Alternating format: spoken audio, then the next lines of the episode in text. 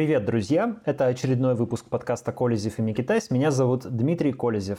А меня зовут Оля Микитась. Всем привет! Ну что, по традиции, начнем с личных новостей? Давай, да. А что у тебя происходит интересного в Грузии? Мы с тобой пишемся в пятницу вечером 3 марта, и это официальный выходной в Грузии. И можно считать мой профессиональный праздник, потому что сегодня День матери. И я целый день отдыхаю дома, ничего не делаю. Сделала исключение только для записи нашего выпуска, для нашего подкаста – даже поспала днем, представляешь, это невиданная щедрость от моей семьи, когда особенно все дома. В общем, у меня сегодня праздник, вот так. Поздравляю тебя с Днем да. Матери э, грузинской. Скажи, а 8 марта, получается, они не празднуют? 8 марта тоже празднуют, и на следующей неделе у нас тоже будет выходной. Вау, неплохо. Да. Вот это я понимаю отношение к женщинам в Грузии. Просто куча женских праздников и выходных. Здесь на самом деле даже посмотреть просто, как общество относится к женщинам и как именно к матерям относится. Матерям, ну там да. культ матери, мне кажется, Здесь да? культ матери прям? есть, да, да, да. да. И именно поэтому вчера вот моя преподавательница грузинского сказала, что День матери один из самых э, почитаемых здесь праздников, и ему уделяется очень большое внимание. Здесь не работает от слова как бы совсем ничего. Ну, только разве продуктовые магазины, видимо, чтобы купить конфеты, и цветочные, чтобы купить цветы. Ну, в общем, это очень приятно и здорово, что такие праздники есть, потому что мне кажется, что как раз это и есть традиционные семейные ценности, понимаешь, а не то, что сейчас культивируют Культ матери понятно. А что в Грузии с э, правами женщин происходит вот в таком в смысле современном, в нашем смысле? Тут ты на больное место просто наступил. То есть, ну это же патриархальная страна довольно. Да, это довольно патриархальная страна, и здесь э, я уже рассказывала как-то в нашем подкасте, что не приветствуется ЛГБТ, например, тема здесь не приветствуется трансгендерная тема, здесь секс-просвета в стране нет, и я знаю один только секс-шоп, который открылся недавно, вроде его даже русская девушка открыла, и чтобы в него попасть, а, я читала, что вроде как даже надо туда позвонить заранее, ну то есть он находится там в каком-то тайном подвальчике, ну то есть Здесь э, вот такие темы э, европейские, да, к которым, может быть, ты уже там привык в Литве, Здесь это все под запретом. И с правами женщин здесь тоже достаточно большие проблемы, несмотря на то, что я вот сказала ранее по поводу отношения в целом к матерям. Ну, сейчас приехало много таких продвинутых э, россиян и россиянок. Э, может быть, как-то они будут эту, на эту ситуацию тоже воздействовать и сдвигать. Но все равно же, правда, воздействует же это как-то на информационное пространство. Вот там наши коллеги из журнала, ой, из, из издания «Бумага» открыли даже медиа э, в Грузии, которые, как я понимаю, вполне таких либеральных взглядов. Может быть, все это будет тоже как-то способствовать да. европеизации Грузии. Да, Paper Картули я даже была на нескольких их мероприятиях, и они постоянно устраивают встречи журналистов российских и грузинских. Это, конечно, очень здорово. То есть пытает, пытаются найти вот эту вот точку соприкосновения хотя бы вот у такой прослойки общества, потому что журналистов здесь из России действительно очень много.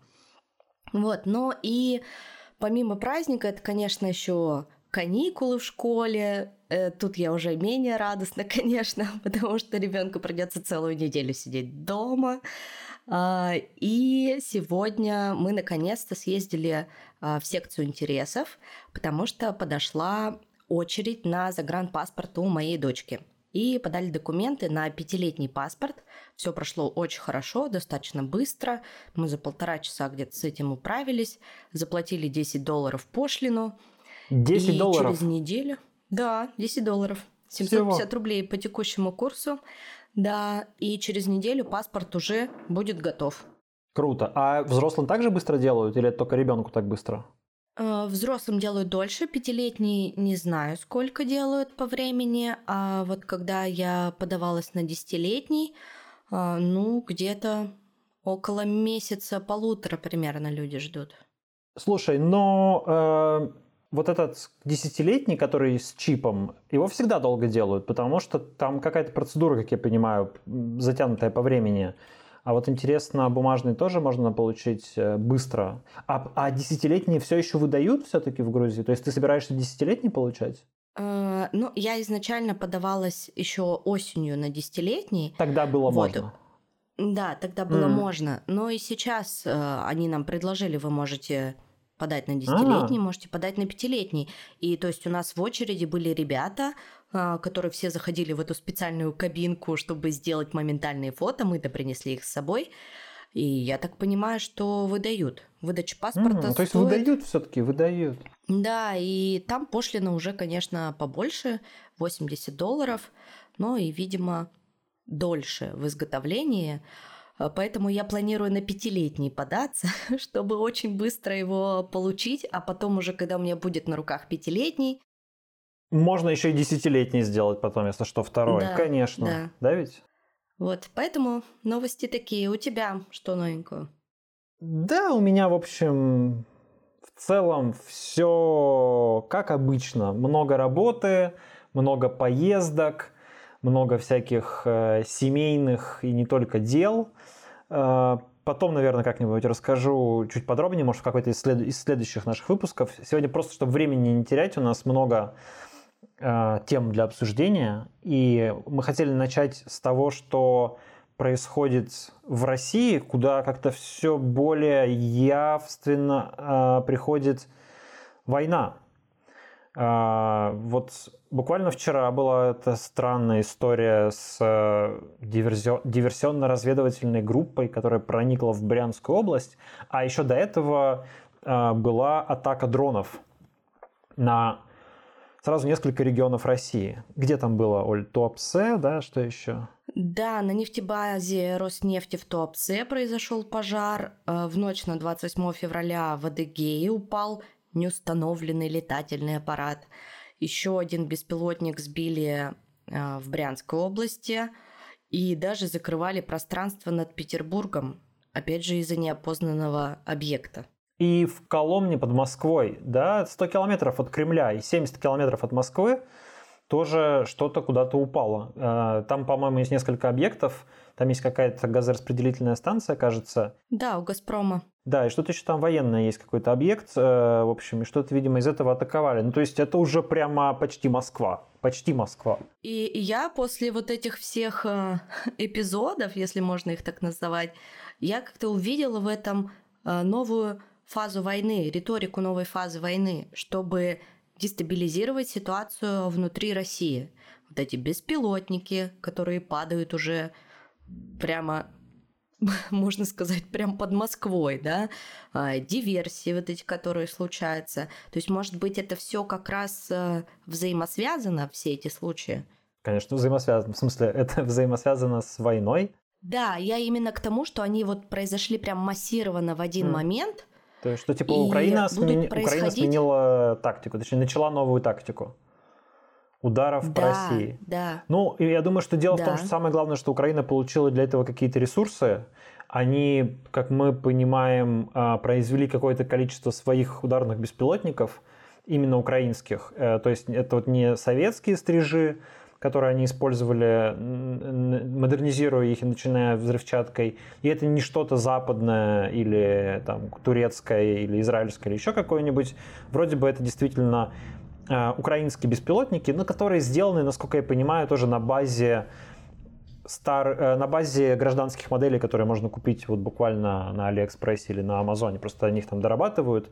Начиняют небольшим количеством взрывчатки, Говорят, что там ударная, э, ну вот это, грубо говоря, боеголовка, это 15-20 килограмм взрывчатки, что, конечно, немало на самом деле. Вот, но это не такая штука, которой можно там Кремль взорвать. То есть, но ей можно подорвать какой-то объект типа нефтехранилища, или там вот э, военные эксперты говорят, типа, бензоколонку в Москве, да, просто взрываешь бензоколонку в Москве, и как бы с военной точки зрения, ну, фигня, ничего не произошло. А с точки зрения воздействия на общественное мнение, это же как бы просто шок. И что в Москве люди, там да, взрыв, будет испугались. пламя, огромное пожар, то есть это будет просто выглядеть визуально очень а, пугающе. Ну да, но ты знаешь, Подоляк сказал, что э, они не имеют к этому отношения, что Украина не имеет к этому отношения, и речь идет о внутренних атаках. Кремль на это ему ответил, что они ему не верят. Ну, я тоже не верю, если честно. То есть я думаю, что, конечно, Подоляк, Михаил Подоляк, как бы он пропагандист, и он э, работает э, понятно где и понятно что все его заявления, ну, это как бы заявления стороны, участвующей в войне, и, и воспринимать Подоляка как источника правды, истины точнее, да, то это глупо. Понятно, что он тоже участвует в пропаганде с украинской стороны, а, а позиция Украины как бы официальная такова, такова что типа мы э, только свою страну обороняем, мы на территорию России не заходим, а это в том числе нужно, чтобы сохранять такой светлый образ Украины в глазах западных стран, э, которые помогают оружием и деньгами, и чтобы у этих стран не возникало а, вообще никаких, ну, во-первых, моральных э, переживаний по поводу того, что они там дают оружие, которым могут убить мирных людей а во-вторых, или дают деньги на это оружие, а во-вторых, э, чтобы они могли, я думаю, с чистой совестью, как бы даже России отвечать, что, ребят, мы э, Украине помогаем отбивать вашу агрессию. То, что Украина там как-то нападает на Россию, э, ну, они официально говорят, что это не они, извините, да, то есть как бы мы к этому вообще никакого отношения не имеем. То есть я думаю, что это ситуация, когда все все понимают, но как бы нужно соблюсти такой типа политез, сказать, что нет, знаете, формально это не мы.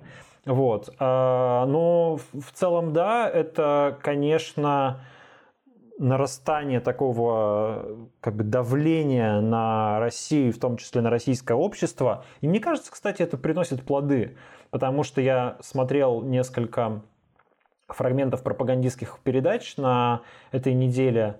А, ну вот, наверное, самое такое заметное это было то, что Шахназаров – в программе Владимира Соловьева. Он там произнес просто трехминутную речь на тему того, что, ребята, а, мы проигрываем войну, в общем, у нас не хватает сил, а, все плохо, и как бы давайте смотреть правде в глаза. Не нужно считать, э, не нужно недооценивать врага, не нужно переоценивать себя. Мы оказались в жопе, и все стоят с такими лицами очень грустными.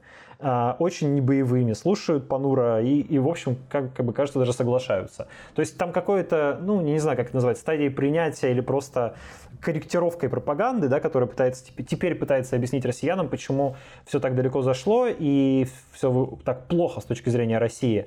Но, наверное, как раз э, удары беспилотников по российской территории этому способствуют. Ну вот, кстати, мы, когда с тобой начали записывать этот выпуск, я еще прочитала новость, что в Краснодаре в районе авиационного училища произошел пожар, и некоторые местные жители сообщали о звуках взрывов. Так что это продолжаются такие точечные, как это назвать, наверное, инциденты, да, и их будет все больше и больше. А в том, что это действует на российское общество, я с тобой согласна, потому что изначально а, мне кажется, у Путина была такая риторика, даже когда он пришел к власти, что а, я сейчас, э, как сказать, всех террористов там выгоню, да, с территории страны, и вот э, войны не будет, и вот на этом, собственно, его как мне кажется, политика и держалась очень многое время. То есть э, с ним у нас не будет войны. А сейчас э, люди начнут видеть, что война уже пришла в их дома, в центр России. И перед выборами, конечно, эта ситуация для него, ну, ну, понятно, что для нас эта ситуация положительная, для него эта ситуация, конечно, устрашающая. Да, и в эту же копилочку э, история про диверсионную группу, которая на этой неделе проникла на территорию Брянской области.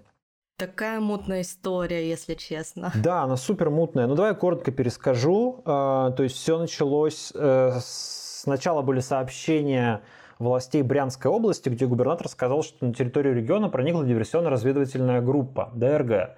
Это, в общем, не сенсация, потому что так э, уже бывало в предыдущие месяцы. Рассказывали, что там какая-то группа зашла, ушла. В общем, это ну, не нечто совершенно новое. Но потом начался какой-то вал публикаций в телеграм-каналах, которые традиционно близки силовикам а всякие эти мэши, там база и прочее, где часто бывают какие-то сливы силовых структур. И они стали э, какие-то ужасные вещи э, рассказывать, что типа зашла большая диверсионная группа э, ВСУ, э, захватили заложников в селах на территории Брянской области, убивают детей и взрослых. Ну, в общем, какая-то картина была совершенно чудовищная. Типа, не знаю, Шамиль Басаев напал на Буденовск в 95 году. Вот там как раз была история, когда целый город типа захватили отряды боевиков. И, а потом стало выясняться, что, в общем, все как-то не так. То есть э, что на самом деле не было никакого большого отряда, что была какая-то группа и не было никаких заложников, и вроде бы, и не было каких-то массовых убийств, и не было никаких убитых детей. А, в общем, а что было на самом деле толком непонятно. А, появилось видео представителей некоего русского добровольческого корпуса, два чувака стоят в форме, ну, в военной форме с желтыми повязками, которые используют ВСУ, и э, с флагом, там, с какой-то символикой такой типа воинственно-националистической. Э, и они позируют у фельдшерского пункта на территории вот этого одного из сел, а потом еще у почтового ящика с надписью «Почта России», ну, чтобы, видимо, продемонстрировать просто, что они находятся на российской территории.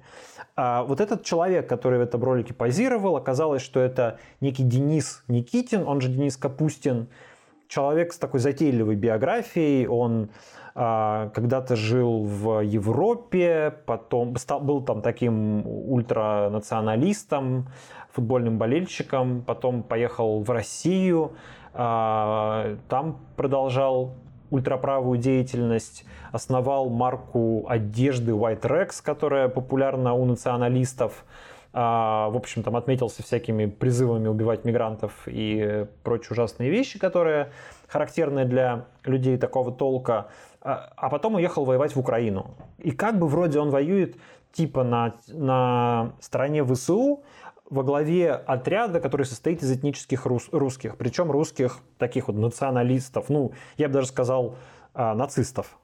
Угу. Он еще в одном интервью э, подчеркнул, что в подразделении русские воюют против россиян. Да, типа мы не россияне, мы русские.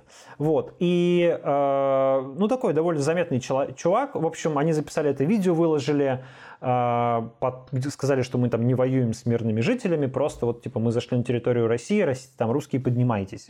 Э, параллельно довольно странная была реакция Кремля на все это. То есть помимо вот этого вала сообщений в телеграм-каналах, а потом были сливы, что Путин срочно собирается в бес. Затем отмена этой информации о том, что собирается в бес. Путин должен был лететь в Ставрополь, почему-то не полетел в Ставрополь. А, хотя где Ставрополь, где Брянск ну, видимо, не знаю, решили, что какая-то чрезвычайная ситуация происходит или что-то еще. Ну, а Подоляк, опять же, сказал, что Украина к этому отношения не имеет, все это российская провокация, и Киев вообще не понимает на самом деле, что происходит. Вот на сегодняшний момент, 3 э, марта, день, вообще непонятно все-таки, что это было. И версий разных много.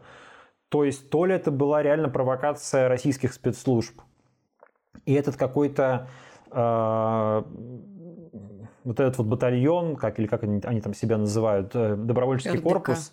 Да, добровольческий mm-hmm. корпус это какая-то структура аффилированная с российскими спецслужбами. Ну, известно, что там Кремль с российскими нацистами сотрудничал в предыдущие годы.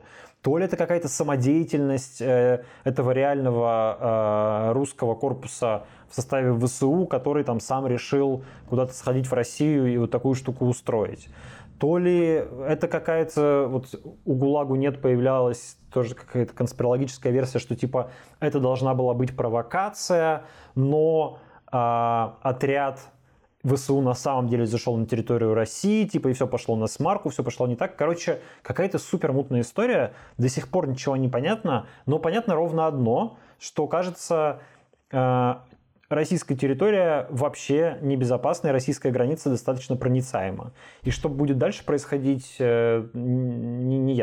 Они там строят какие-то засечные черты, тратят на это миллиарды рублей, но понятно, что граница России и граница Украины такая большая, что, наверное, там можно остановить какие-то танковые колонны, но вот э, появление каких-то таких отрядов, видимо, остановить невозможно. Что это было, зачем это было нужно, мы пока не понимаем.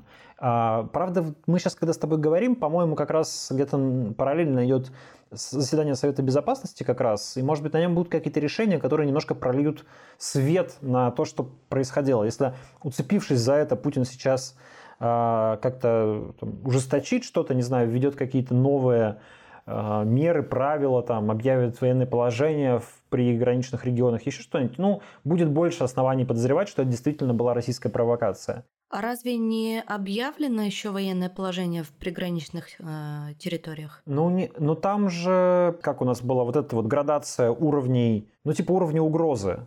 Помнишь, там была градация по регионам, по-моему, три уровня, и вот приграничные регионы, они находятся в самом, на самом высоком уровне, но при этом официально военное положение, насколько я помню, там не вводилось. Угу. А, ну вот, кстати, еще добавлю к этой истории, что издание «Важная история» а, утверждает, что им удалось поговорить с одним из, из бойцов РДК на условиях анонимности. И здесь будет цитата. «Я только что оттуда, нас на этой задаче было 45 человек, зашли, отсняли, сделали засаду на две БМП, детей пострадавших я не видел, но был один пострадавший погранец. Никаких заложников не брали». Ну, а, анонимный источник, непонятно, это довольно такое, в общем, не очень надежное свидетельство, конечно. А ну, Сам понятно. Путин отреагировал тоже публично на эту историю. Вчера, когда это все происходило, он сказал, что, дескать, э, это террористический акт, и вообще там они э, сволочи, была машина с детьми, они в нее стреляли, назвал марку машины Ниву. А сегодня ФСБ себя выдавила какое-то странное видео. Там а, Ой, я видела сняты его, да. две машины, по-моему. Одна из них расстрелянная пятерка старенькая. Так, кстати, не очень старенькая, она выглядит как такая более-менее новая пятерка, вот, но расстрелянная. А, и, ну, ВАЗ-2105 я имею в виду. А, с разбитыми стеклами, там, с пулевыми отверстиями, и еще Нива, про которую говорил Путин, но Нива как раз не расстрелянная, у нее, по-моему, только колеса пробиты. Вот, поэтому это все как-то выглядит, если честно, мутновато. Постановочно? Ну, типа того, знаешь, мне кажется, что какая-то была неразбериха. Путину что-то доложили. Он сказал, что вот обстреляли какую-то Ниву. В итоге никакой Нивы, возможно, не обстреливали. Вот эти две машины, если честно, выглядят, а, там на них у них ни номеров не видно, ни черта.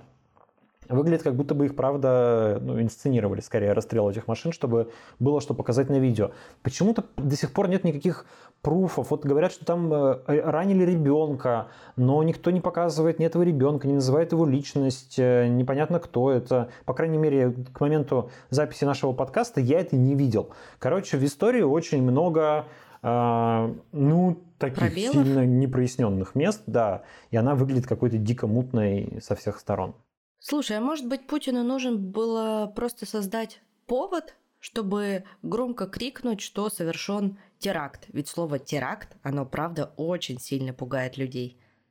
Может быть, э, может... И вот сейчас он на белом коне, вот этим со своим голым торсом, выпрыгнет вперед и всех защитит россиян. А как он защитит теракта. как раз? А от чего? Он же не может никого защитить. Дроны летают, взрывы звучат.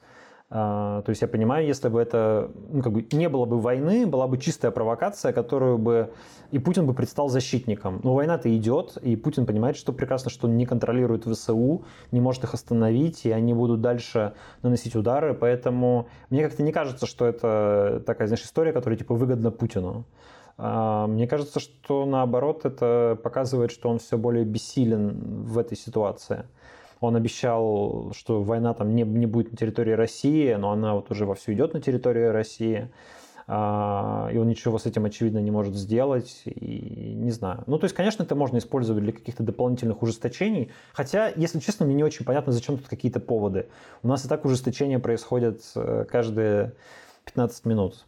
Так что зачем как что-то при, придумывать что-то такое? Ну, может быть, типа, чтобы в глазах э, мировой общественности Украину представить как террористической страной. Типа, вот смотрите, какие они сволочи убивают детей, а вы им оружие даете. Может быть такая мотивация, если это действительно российская провокация. Но пока не ясно. Вообще на этой войне, конечно, много всяких а, мутных историй, там с той же Дугиной какая-то совершенно до сих пор для меня ну, не до конца проясненная, скажем так, история, что это было и так далее.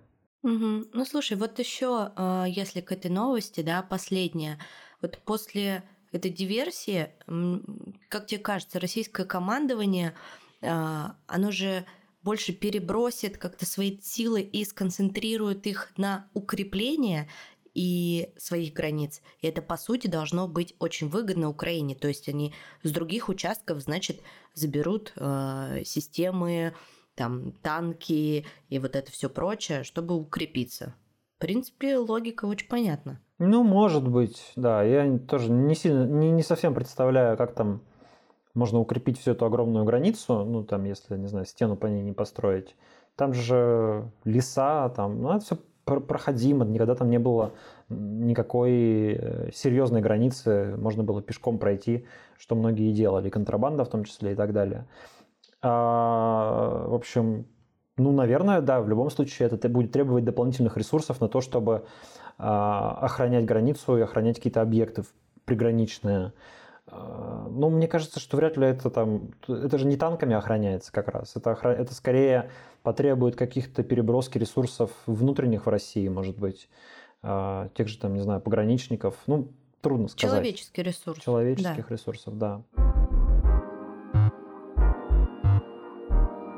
По поводу ужесточений, как раз еще одна вещь, которая на этой неделе много обсуждалась, и обсуждается до сих пор. Это законопроект э, о более жестком наказании за дискредитацию любых участников боевых действий, включая а, ЧВКшников. Э, это то, что появилось вроде как с подачи Евгения Пригожина, когда он некоторое время назад обращался к Вячеславу Володину, к спикеру Государственной Думы, и говорил что-то в духе «помогите, вот негодяи, журналисты оскорбляют наших замечательных ЧВКшников, которые, ну да, может быть, в прошлом посидели в тюрьме, но сейчас об этом не надо вспоминать, ведь они герои, защитники Родины. А то, что они там когда-то бабушку убили, а, там, не знаю, мать свою топором зарубили, э, денег награбили, э, людей убивали, ну, это как бы прошлое. Это было-то, господи, уже давно, два года назад. Поэтому, поэтому давайте забудем об этом и, и запретим людям и журналистам об этом писать и говорить. А сейчас, получается, закон обернулся и против него самого. Ну, да, возможно, потому что там была странная история. Володин сразу такой, типа, да, давайте, мы примем такой закон, поручаю вам его разработать. А, закон разработали, внесли его, как всегда, каким-то очень кривым манером. То есть они не стали вносить отдельную законодательную инициативу, они взяли два совершенно не относящихся к этому делу законов, а, уже внесенных, и в качестве поправок к ним предложили вот эти изменения. Это совершенно а, не знаю, нечестная, лукавая, вообще какая-то абсолютно издевательская и лживая практика, когда берется один закон, и поправками к нему предлагается нечто совершенно другое. То есть, типа, не знаю, закон о том, что не знаю, хворост в лесу нельзя собирать. Поправкой к нему во втором чтении давайте примем то, что сажаем на 15 лет там тех, кто э, использует иностранные слова. Вот типа того, да, то есть как бы, ну ты вообще, это гораздо сложнее следить все эти поправки, потому что эти таблицы поправок мало кто читает. Если бы нам Володин сам не сказал о том, что происходит такое, такое ужесточение, мы могли бы об этом узнать как-то прям уже постфактум. Так может так и задумано, понимаешь, чтобы вы не читали эти поправки и присели теперь еще на дольшее количество лет. Ну, не, не, нет, не совсем, потому что очень важно, чтобы эти поправки читали и про них знали, потому что у нас же информационная автократия, да, она людей как бы запугивает информационно, то есть она им должна сообщать о том, что законы ужесточаются. Эти закон... бессмысленно ужесточать законы секретно.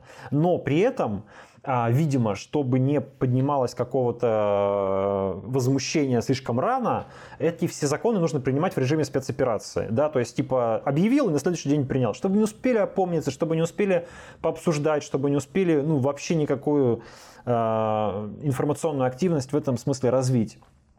Вот. А, и такой закон появился, и его стали принимать. Э, Володин заявил, что за ну, дискредитацию вот таких комбатантов, любых, будут наказывать сроком до 15 лет лишения свободы. А сам закон на самом деле сформулирован по-другому, там много всего, и, ну, в общем, он в целом ужесточает уже имеющиеся статьи о военных фейках и дискредитации. В каком смысле? Там сейчас по первой части статьи э, о военных фейках э, подразумевается наказание до трех лет лишения свободы. Что Э, вот это моя статья, кстати, по которой я объявлен в розыск, которая возбуждена против меня.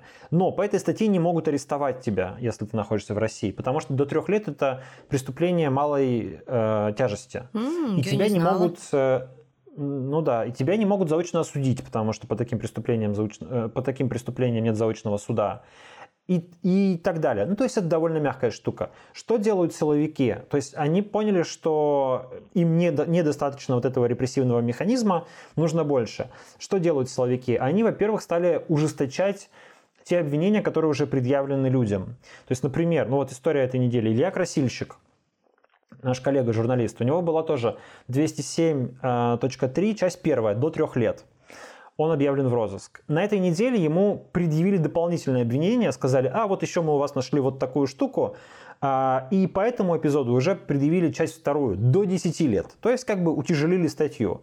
Теперь чувака можно заочно осудить. Я думаю, кстати, что меня ждет то же самое. Мне, скорее всего, тоже найдут какие-нибудь дополнительный эпизод, тоже утяжелят обвинение, тоже сделают до 10 лет и тоже заочно осудят.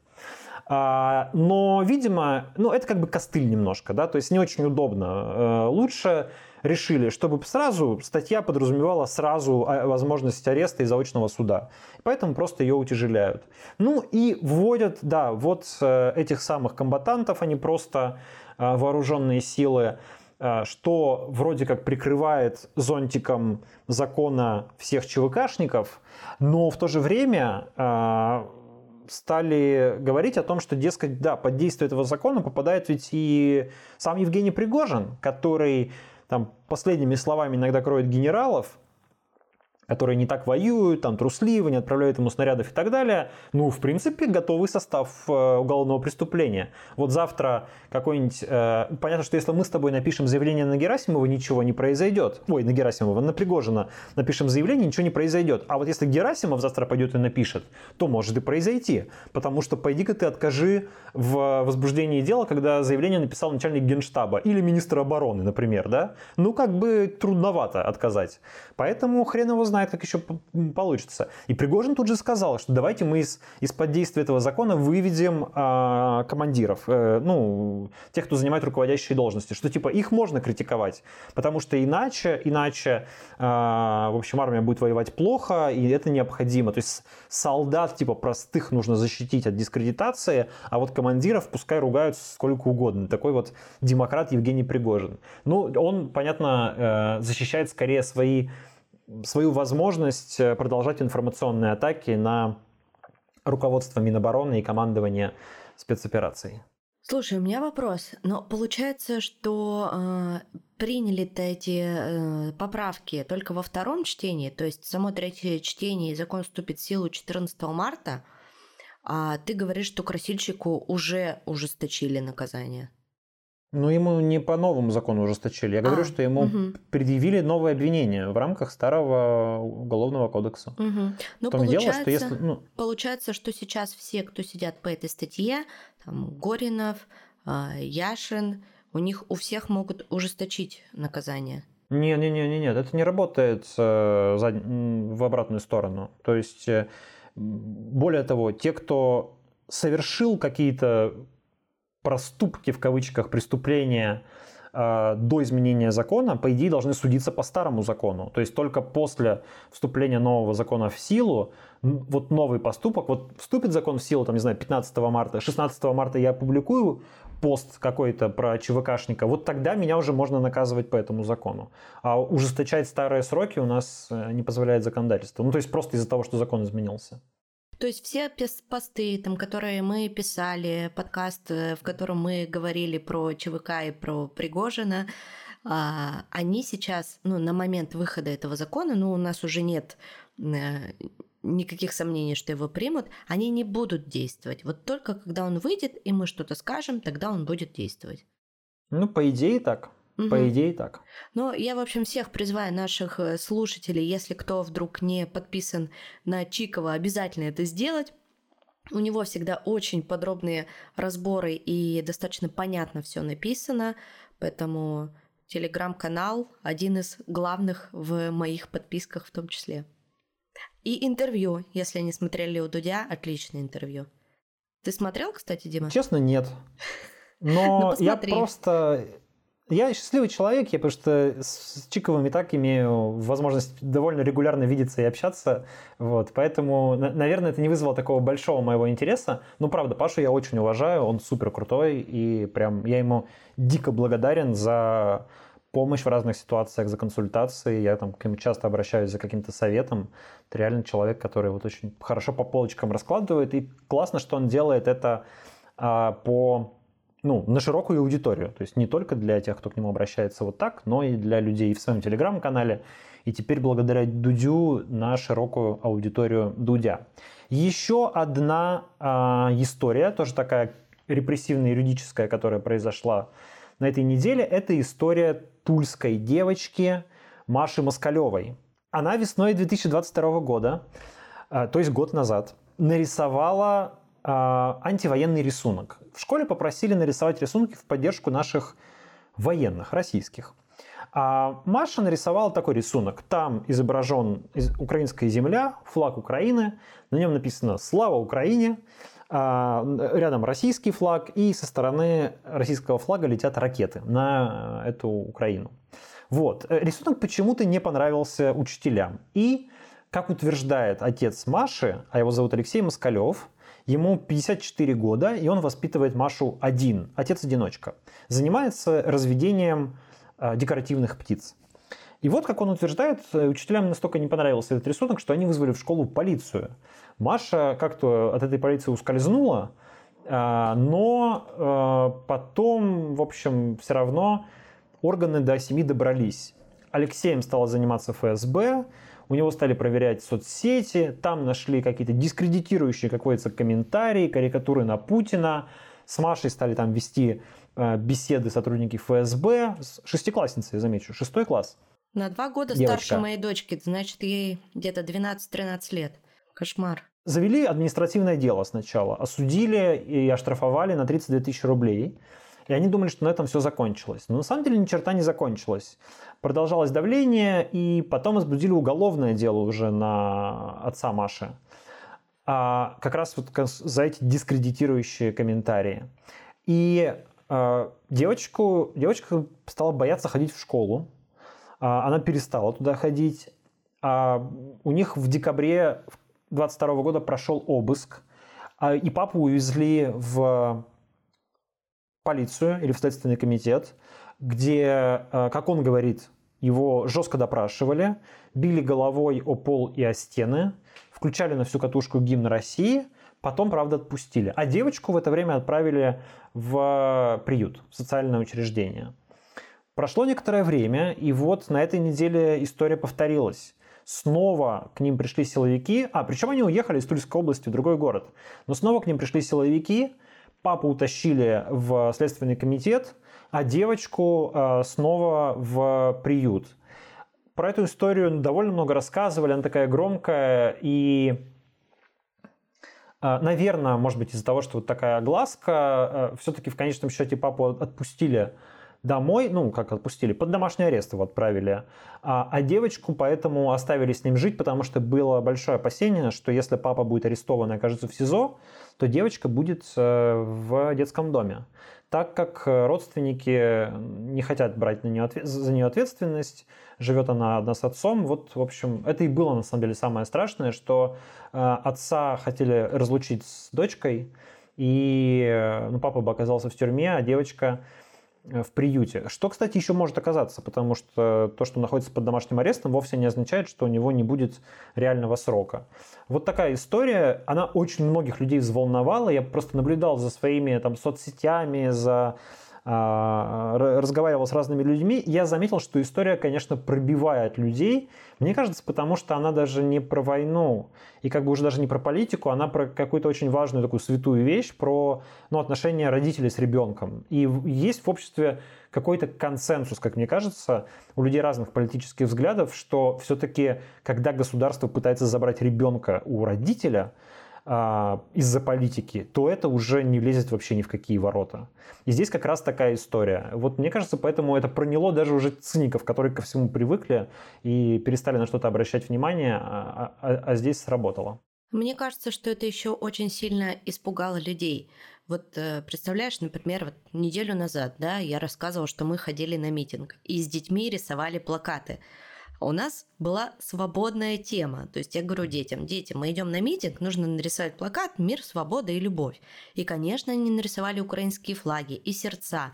И там, где э, старшая дочка нарисовала человечка, э, с российским флагом, что он протягивает сердечко человечку с украинским флагом. Ну, то есть я понимаю, что вот за такой рисунок, если бы мы находились в России, и мои дети бы его нарисовали на уроке ИЗО в школе, даже если бы я им сказала, что так, ребят, мы тут не разговариваем ни о чем, не рисуем, никак себя не дискредитируем, блин, ну это ребенок, ему 10 лет, он может нарисовать все, что он считает нужным, что он услышал, увидел, и таким образом оказаться в детдоме. И мы, кстати, с дочкой со старшей обсудили эту историю, я ей дала сегодня прочитать ее, когда мы как раз из посольства ехали, и она такая, просто какой кошмар, какой кошмар. То есть, мама, если бы мы остались в России, и я бы вот такой рисунок нарисовала, меня бы забрали в детский дом, я такая, ну, вероятность этого 99,9%. И, конечно, я думаю, что резонанс в том числе в соцсетях произошел именно поэтому, что дети теперь к родителям могут подобраться через детей, да, то есть если мы не учитываем сейчас вот эти истории про комментарии в Одноклассниках, да, которые оставлял э, папа девочки, и потом сама девочка также оставляла ВКонтакте комментарии, ну просто, представляешь, учительница вызывает в школу полицию, за рисунок девочки. Ну, типа, учительница как бы совсем... Школа потом, кстати, опровергала, утверждала, что они, типа, полицию не вызывали, они пытались как-то от этого отбрехаться, ну, хотя не очень понятно, откуда тогда взялись полицейские. И еще такой интересный момент, что учительница, которая вот якобы вызвала полицию, она уволилась на этой неделе. То есть, видимо, она все-таки как-то не выдержала общественного давления в ходе этой ситуации. Ну да, вначале ты говорил, что девочка там убегала из школы, да, ее не задержала полиция. Потому что когда все дети выходили из школы, их спрашивали фамилии, а, и она сообразила и сказала чужую фамилию, и поэтому она убежала, и ее сразу не задержали в этой школе. Но это жесть. Это жесть. Да, ну абсолютно, конечно, ты права, когда ты говорила, что это какая-то вещь, которая пугает людей. То есть это, с одной стороны, возмущающая штука, да, то есть, а с другой стороны, она запугивающая, потому что потерять как бы ребенка таким образом, это то, чего боится любой родитель.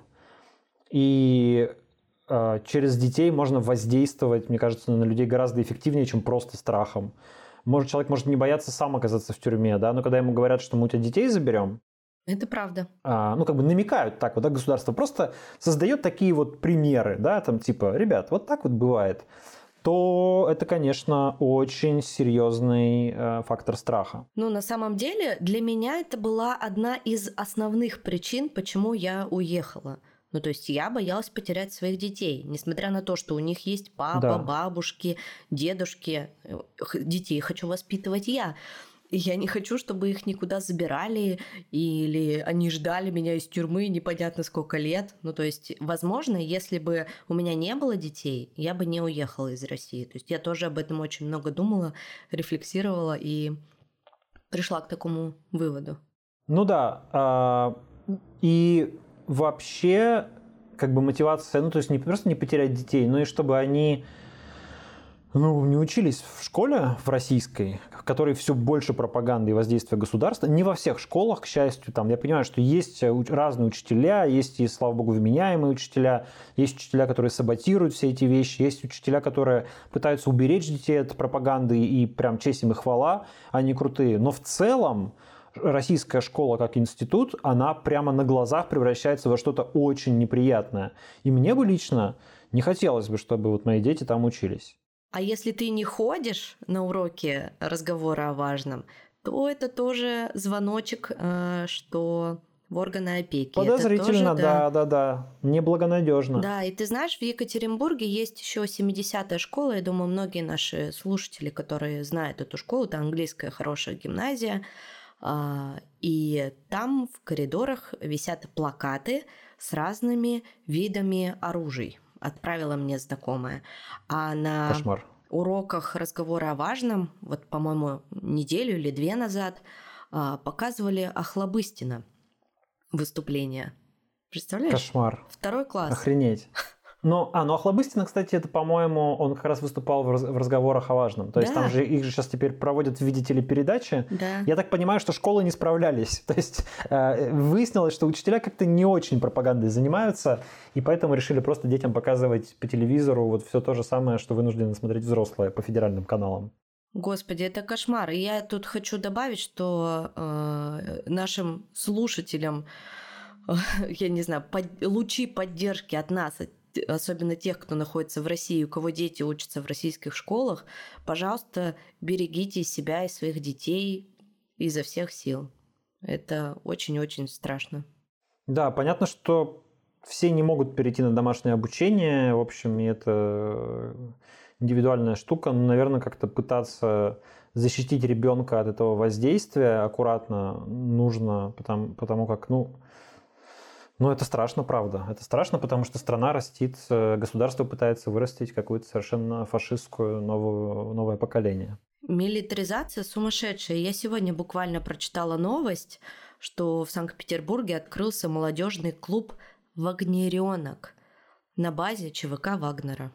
Да, это я тоже видел, да. Но мне кажется, что это тоже скорее какие-то больше пиары Евгения Пригожина, чем какая-то реальная структура. Хотя, почему нет?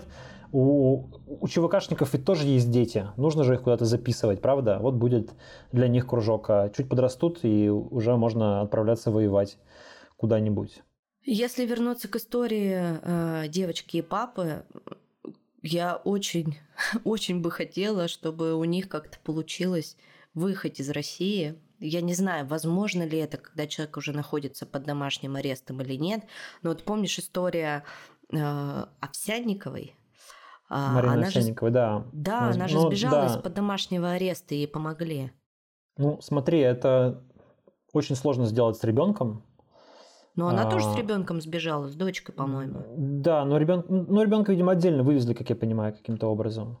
Ну, в общем, да, теоретически, наверное, можно, но как-то мне кажется, что эта семья так не будет делать. Ну, вряд ли. Почему-то у меня такое э, э, ощущение, по крайней мере, от э, отца этой девочки, вообще от всей этой истории. Тут, наверное, хорошим исходом теперь может быть только то, что папе присудят какой-нибудь типа штраф, они этот штраф выплатят с помощью общественности и, и уедут куда-то из России. Вот, наверное, это можно будет считать хэппи-эндом в этой истории. Будем наблюдать за этой историей, потому что, конечно, правда, это все максимально ужасно. И вот эта милитаризация детства, она очень сильно пугает. Детям должны прививать любовь, отношение к миру, там, учить э, заботиться о природе, не знаю, уроки секс-просвета вводить, психологию. А у нас, получается, уроки просто как, как разобрать автомат. Я вот видела недавно ролики в интернете в каком-то детском саду а, девочки в красных беретках, как это называется эти Юнармия. Юнармия. Юнармия. Да, учат э, малышей 5-6 лет э, собирать автомат. Ну, господи, кошмар. Нахрена? Какой. Нахрена? Зачем? Господи, чему учить детей? Ужас просто. Абсолютно согласен. Да, ну что, будем завершать наш выпуск сегодняшний на, кажется, такой безрадостной ноте, но э, я бы, наверное, хотела еще порекомендовать вам что-нибудь почитать, послушать, посмотреть. И я сегодня порекомендую на выходные посмотреть расследование проекта а, шикарная, если вдруг вы еще не смотрели. Или вот Павла Чикова у Дудя, которого мы уже упоминали. И сериал uh, The Last of Us. Uh, я сегодня как раз буду смотреть последнюю серию. Целую неделю мужа уговаривала выделить час для семейного просмотра. И вот, наконец-то, сегодня посмотрю. Очень классный сериал. Я каждую неделю его очень жду.